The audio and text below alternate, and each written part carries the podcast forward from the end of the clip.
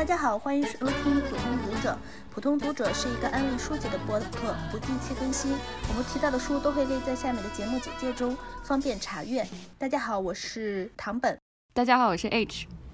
大家好，我是徐曼兰。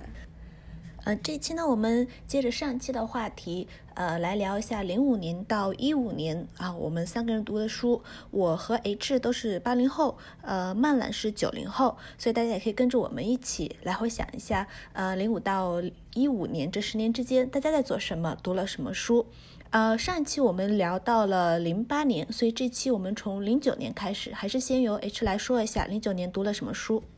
零九年印象比较深的是读了《一九八四》，而且我《一九八四》最好是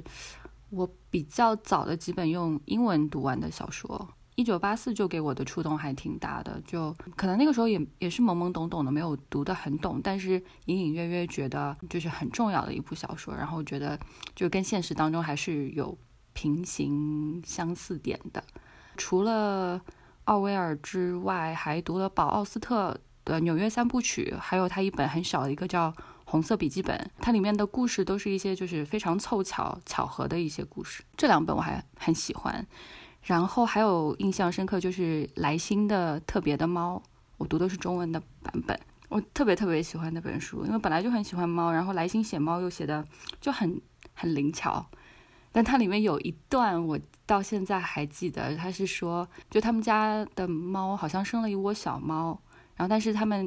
没有办法再养那么多猫了。然后，他爸爸就把那一窝小猫可能拿到了后院，然后拿着枪就一个个都把他们杀死了。然后是说，如果你没有办法为一个生命负责的话，你还不如杀死了他们。然后还有一个场景是说，他带他猫去看医生吧，可能是。然后就说猫是神经病，或者说是精神分裂，就是他一边在车里面叫，就很害怕的叫，然后一边又把头。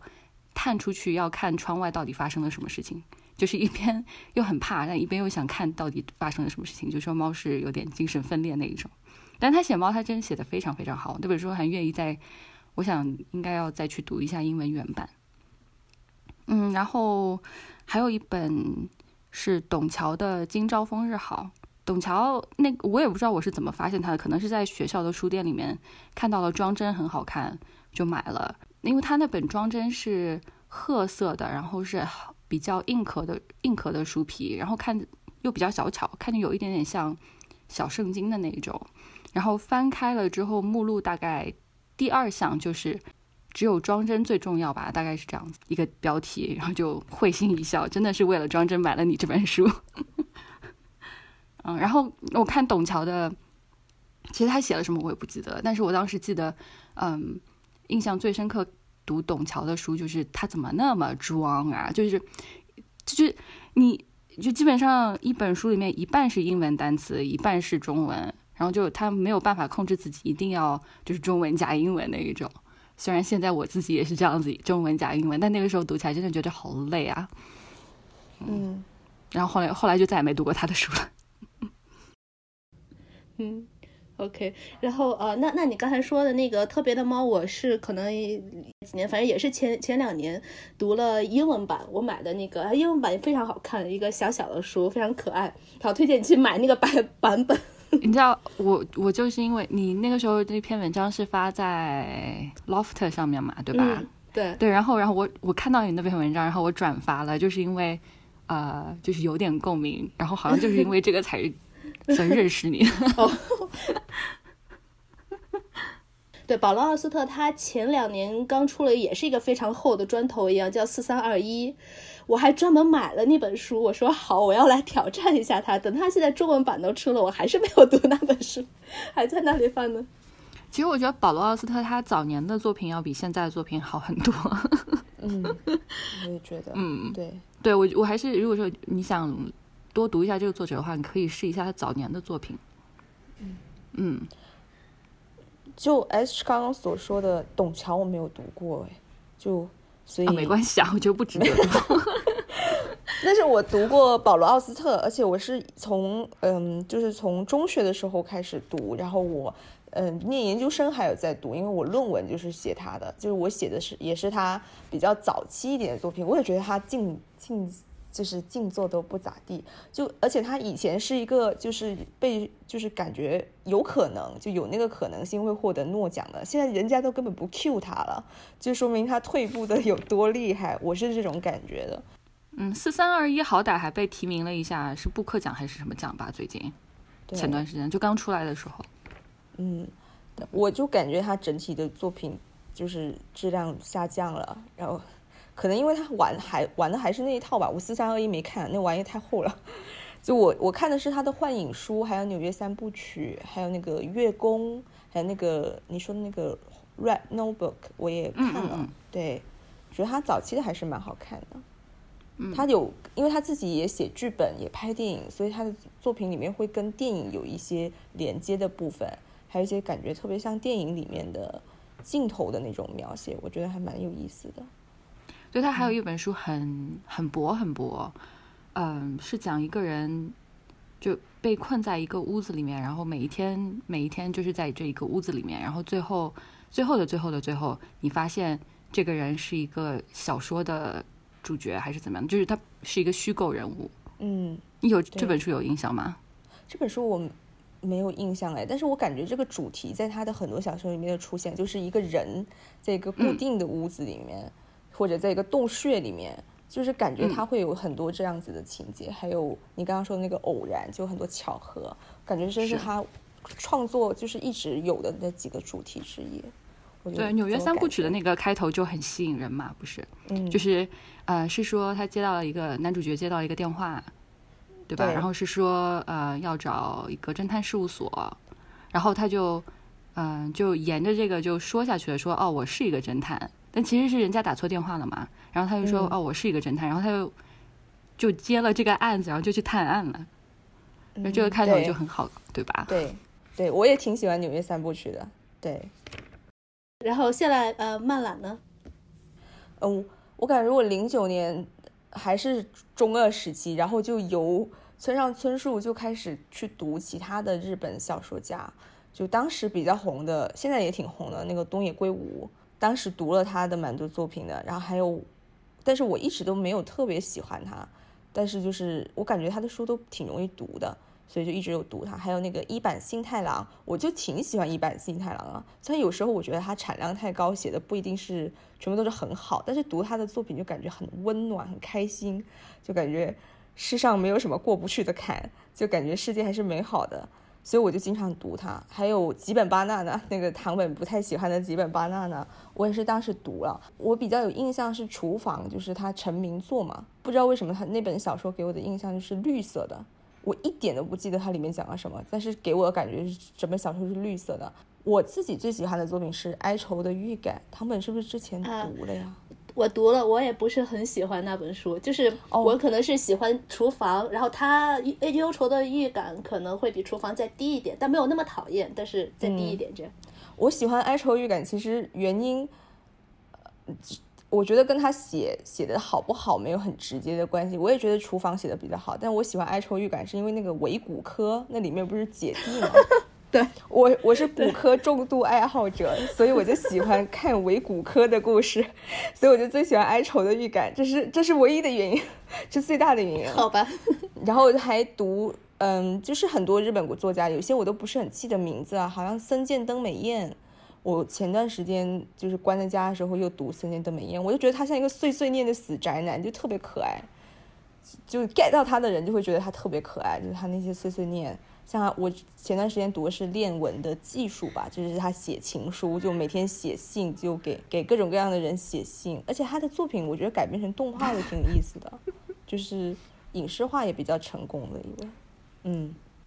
我我是那个没办法 get 到三呃孙健登美颜的点的那个人，我不是很喜欢他，但是我跟就是练文我读了，然后那个什么春宵苦短，前进吧少女。少少年前进吧，对那个我也读了，然后还有一个什么有顶天 家族，那个我也读了，我 我觉得我都读了，但是我都不喜欢，所以我就觉得他在出书的话，我就算了吧，我我我们我不喜欢他的文风，我读的日文版的，我觉得他文风那种半半古典半现代那种感觉。有点装，但他其实不是不算装，反正对我来说可能有点装，我就不是特别喜欢他那个文风就是了。对我可能因为跟我读的是翻译版的有关系，就他的确是挺装的，他向他写信，他就故意装成自己是特别有古文素养的那种感觉，在给对方写情书。我就说，如果现实生活中遇到这种男的，就应该拖鞋打他脸上去。我就是这种感觉。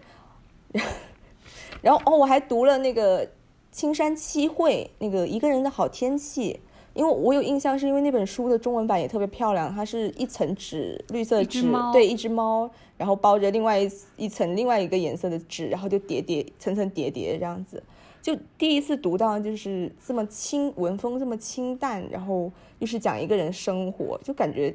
奠定了我对日本文学，虽然这个印象可能是错误的，就是感我感觉他们都好清淡。就当年读的时候，我很喜欢青山七惠，而且我可能也是近这几年读的，所以我印象还蛮深的。尤其一个人的好天气，他写那个女孩子，然后是什么有点丧丧的，等于说是一个他的生活这样子。我觉得可能和那个时代，他那个日本。的文学可能流都流行那个风格，现在大家都不会这样，很少有人这样在写故事。就算你写一个很丧的一个女孩子的，就很平淡的一一个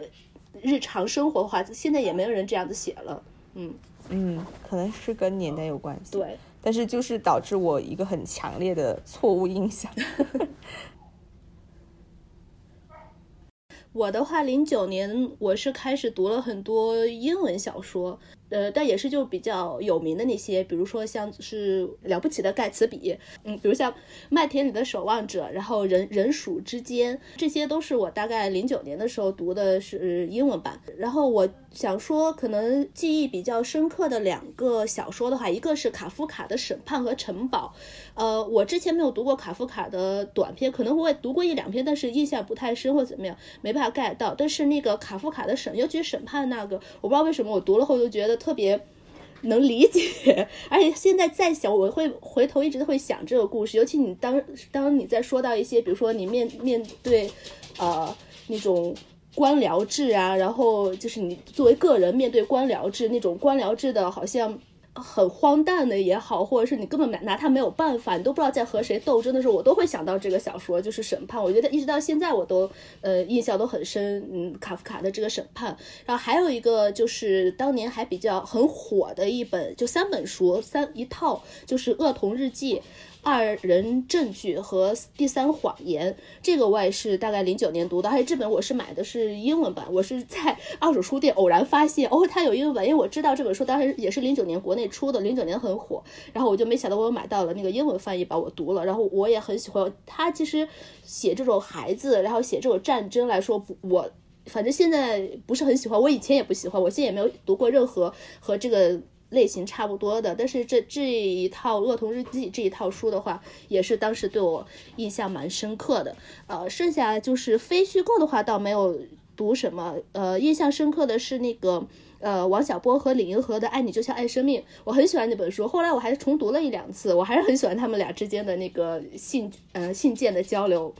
嗯，最最后一个就是，呃，零九年我是第一次读了村上春树，而且我的村呃村上春树读的是他那个谈跑步的那一本，而且我读的是英文的呃翻译本，所以我我对村上春树的第一印象是从英文被介绍来的，然后我从来没有觉得他很文艺啊或很小资啊，就像就像可能当时中国大陆对他的那种介绍一样，我觉得他就写的文风也非常的。呃，直白英英文也非常好读，而且而且他因为他是散文嘛，或就是不是小说嘛，所以我觉得还蛮有意意思的，对他写的。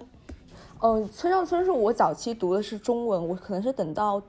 高中或者大学才开始接触他的英文翻译，因为他好像英文翻译是一个叫 J. Robin 的人，就是固定是翻村上春树的作品，而且就是当时很多人就说林少，现在很多人也这么说，就是说林少华毁了。村上春树的那个原文里面的很多东西嘛，所以我当时就是想着，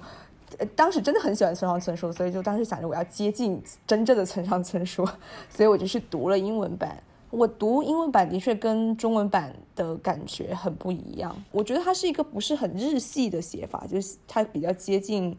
欧美国那边的那个写法。他自己写作喜欢那个钱德勒，还有那个卡波特嘛，感觉有一点点像。就是一点点，当然，我觉得卡波特比他写的好很多。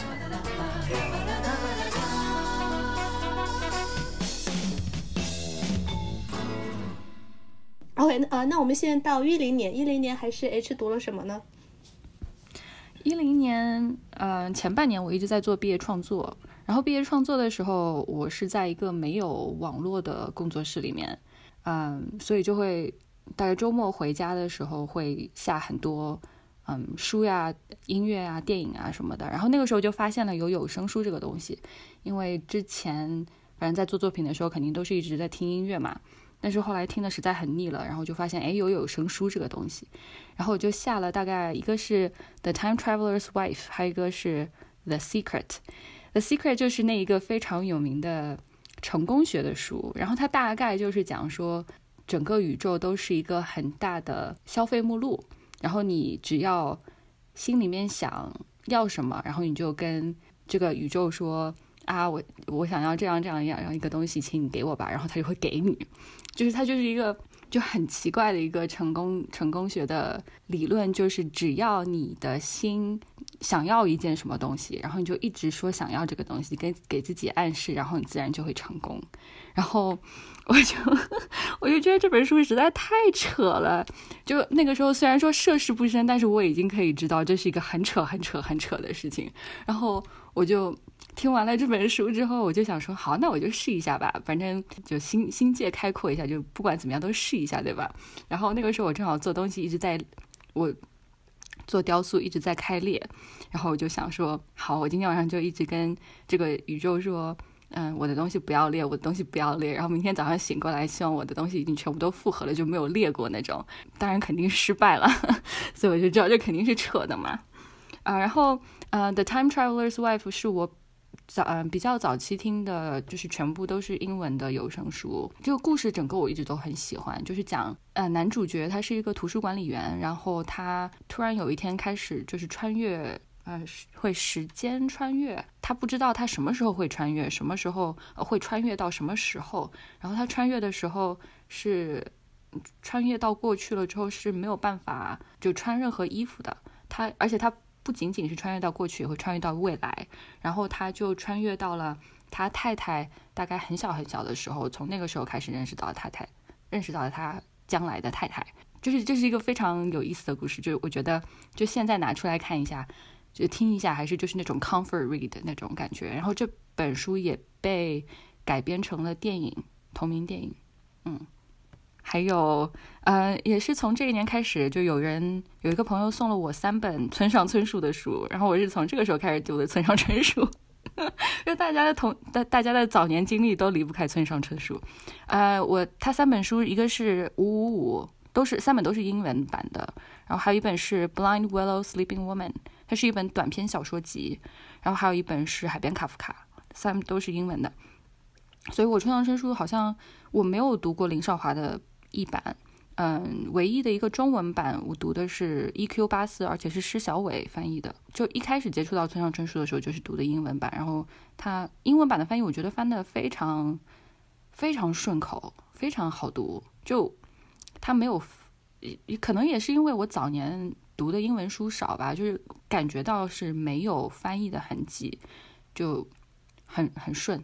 就那个时候就很喜欢很喜欢他的书。嗯，而且其实他翻的蛮口语化的，就是很直白的用英语的，我觉得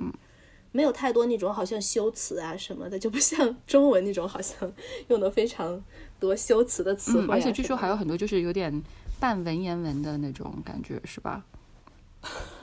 我不知道，我也不知道。但我嗯，我至今我还是很喜欢他那本嗯《Blind Willow Sleeping Woman》，就是他那本短篇小说集，它里面有几个故事。我到现在还是有很深刻的印象，比如说他们吃螃蟹那一个，还有。呃，他煮煮意面那个，这两个故事我印象非常深刻。煮意面，我觉得他好像是不是很多小说里面的主角都会吃意面吗？对，因为因为那个什么刺杀刺中文叫这刺杀骑士团团长，一开场男主角也在煮意面，然后来了一个电话，然后那个电话就很很诡异的一个电话，然后那男的就跟他说：“你不要逗我了，我正在煮意面。” 然后对面那女就说：“哦，那你煮好了，我再打过来。”就因为你说意面，我就就想到。到想到那个。我觉得这个这个情景跟他呃短篇小说里面那个意面的那个故事很像，他有可能短篇小说就是打了个草稿，然后之后延伸开去就变成了大概长篇小说里面的一个片段。呃，然后这一年还有《The Girl with Dragon Tattoo》龙纹身女孩那个系列。一零年的时候我读了第一本、第二本、第三本。第二本我就大概翻了一下，然后第三本是彻底没有读，就是我觉得还好吧，我没有没有那么那么喜欢，但是也是比较早我读的英文的书之一。呃，前半年是在做 PA 创作，然后我后半年就是毕业了之后就去了一趟，自己背包去了一趟东南亚，然后在东南亚旅游的时候陪我的就带了一本书，就是《海边卡夫卡》，所以现在。想起来里面的片段的时候，还会顺带想到东南亚的风土人情和食物。我自己是，呃，村上春树几本长篇，我读的最多的就是《海边的卡布卡》这本，因为我特别喜欢里面那个图书馆，它里面有讲那个图书馆是多么多么的安静，我就感觉。我好想要就是在那个图书馆里面待着，还有里面那个图书管理员，我也觉得很有意思。我现在想不起来他是叫大岛还是叫什么，就是他是一个性别认同障碍吧，算是还是他是算跨性别者，反正他的身体是女的，但是他看起来像是男的，然后他又喜欢男的，反正是一个就是我算是比较早期接触到的这么一个角色，我觉得挺好有意思的。OK，然后那就下来是漫懒了。漫，嗯，我一零年可能因为是受到自己，我当时追很多美剧，然后我当时在追比较有印象就是《绯闻女孩》，我就我不知道你们俩有没有看过，就是当时我就每个星期都回去追《绯闻女孩》，我后来才看的那个《欲望都市》，就算它年代比较早。嗯，然后我就开始看那个《绯闻女孩》的小说，那本小说写的真的很烂，就回头看觉得就是哦，连畅销书我都不明白它为什么会畅销。反正就开始读一些美国那边的畅销书，还有一些比较简单的英文小说，然后还读呃像萨冈那个年代我也读，但是我当时没有很喜欢他，我读的好像是《你好忧愁》，我就当时不是很能 get 到萨冈，就。嗯，感觉这两年我才能慢慢 get 到他。还有看那个绿山墙的安妮，就是那个系列，我就而且他那个系列的后面几本好像当时还没有引进国内吧，所以我是买了原版，因为那个词句比较简单，就开始看那个原版。就我感觉我是不是在看小说，我是在追 CP，就是。那个安妮后面是有一个 CP 的，就是一开始跟他吵架，在绿山墙的案例里面跟他吵架的那个小男生，后面就他们有讲到他们出去求学啊，然后都成为了老师啊，然后最后就结婚了。感觉我就是在追 CP，嗯，大概就是这些吧。还有就是还是继续看那些日本小说家，就开始看金吉夏彦啊，看乙一啊，就是。也没有说都很喜欢，但是就不知道为什么就一直会看。金崎夏彦倒是有几本我还蛮喜欢的。我对解决案件没有什么兴趣，我觉得我好像对侦探类都没有什么特别的感觉。但是我喜欢它里面对那种日本民俗的那种描写，就他会金吉堂在解说案件的时候会加入很多日本恐怖传说啊，或者他们日本本地的民俗啊，我觉得那些还蛮有意思的。嗯。嗯，对，《金金鸡夏夜》我也是也是最近读的一本，呃，就这几年读了一本他的短篇小说集，他是写鬼鬼故事，就是写鬼。然后我其实不是特别喜欢他，我觉得他太啰嗦，就文风也好，整个写作方式也好，我很不喜欢他。然后而且他其他的书又很长，然后我也就没有特别想去读他这样。他是很啰嗦，我感觉他有时候是为了讲那个民俗，然后他就写这么一个故事。就我我感觉是这样，因为他每一本书就是他早期那种推理小说，每本书都讲一个就是习俗吧。就比如说《洛心妇之礼》，他讲的是日本早期的那个女女性氏族以及他们的那个家访，就是夜访的那个。那个东西，然后他就为了这个，我就感觉他写了一本书，然后他讲那个铁杵之剑，他就是讲那个禅宗几个宗派之间的悟道的区别，然后他就写了一本书，我感觉是这样子。我读的时候，感觉他就是为最后他那大段大段做了前面那个铺垫。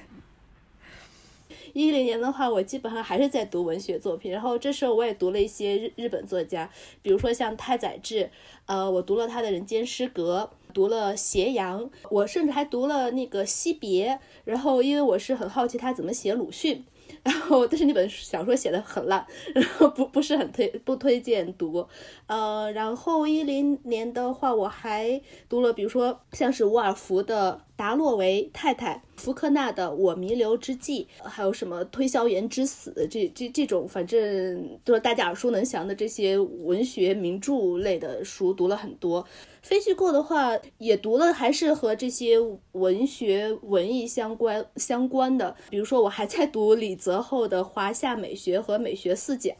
然后读了那白话文的《汉化佛教与佛寺》，然后这时候我大概对佛教稍微有些兴趣，我读了这个。另外还读了一本。我不知道他这本有没有中文版，作家是 Arthur Wright，书名叫做叫做 Buddhism in Chinese History。这本书写的还蛮有趣的，就是写那个中国历史上的佛教的发展呀什么的，就是算是一种入门书。呃，如果说比较印象深刻的话，还就是有一本写那中国绘画的这本书是一五年的时候被引进翻翻译成了中文版，叫做《如何读中国画》。啊，是大都会艺术博物馆馆藏中国书画精品导览这本书，大概是我第一次，然后就是我知道了怎么样去哦，中国画应该是这样子去看。我反正他这本书是带我走进了这种中国画的世界，然后我觉得读的呃很开心。然后他这本书也非常非常的精美，也有中文版，所以我我蛮推荐这本的。这些艺术史我都没有读过，我感觉我读的非虚构真的挺少的。但像像唐本刚刚说说的那个太宰治，我就读了。就人间失格，我读了《斜阳》，好像是，还读了《女生图》，还有他那个改写那个神话那个奔跑吧梅勒斯，我觉得那本写的挺有意思的。《女生图》读的时候，我是觉得，哇，为什么一个男作家可以把女性的心理表把握的那么好？就不是说他写的写的故事是有多好，而是说他为什么可以钻进女人的心里面去写这种东西，我就感觉挺挺特别的。嗯，斜阳的话也是那个写女性的，我觉得它里面，嗯，对女性的描写，我有有点印象，来说应该也蛮，嗯，然后像那个奔跑吧梅勒斯，我大概是也是在早几年刚学了日语之后，试着去读日文版，我读了是读了，但我什么都不记得，我可能都没大读懂，因 为我一开始绝对不要去读这种。你去就是，我觉得日本人读他都是太宰治来说话都很难读的，年代又远，然后他写的又比较文学性，语言方面比较高一些的话，很非常不推推荐一开始 学日语就去读太宰治啊、川端康成啊，读读这些人，读轻小说就好了。以上就是我们零九年到一零年读过的书，大家在这两三年之间读了哪些书呢？欢迎给我们留言，大家一起叙叙旧。那么我们下次再见，拜拜，拜拜，拜拜。